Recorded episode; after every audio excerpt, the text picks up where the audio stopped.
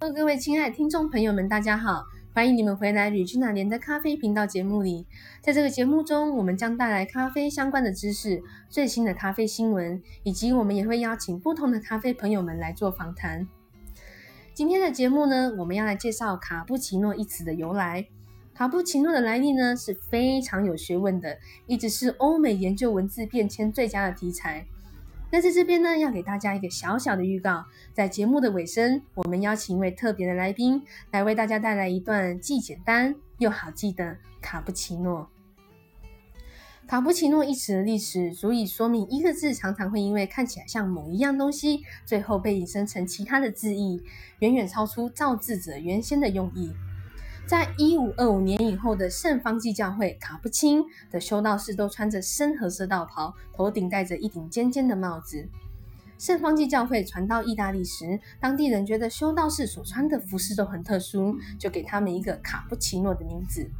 此时的意大利文是指修道士所平常所宽松的长袍以及小尖帽，源自来自意大利文头巾卡布丘。然而，意大利人爱喝咖啡，发觉浓缩咖啡、牛奶及奶泡混合后，颜色就像是修道士所穿的深褐色道袍。于是灵机一动，就给牛奶加咖啡又有尖尖奶泡的饮料取名为卡布奇诺。英文最早使用一词在一九四八年，当时旧金山一篇报道率先介绍卡布奇诺这种饮料，一直到一九九零后才成为世人耳熟能详的咖啡饮品。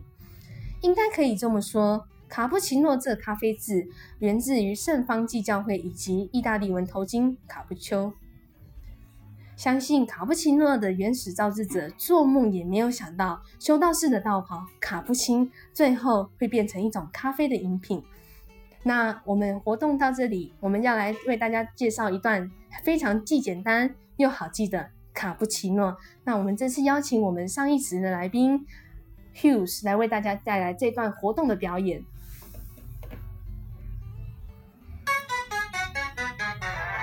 Cappuccino。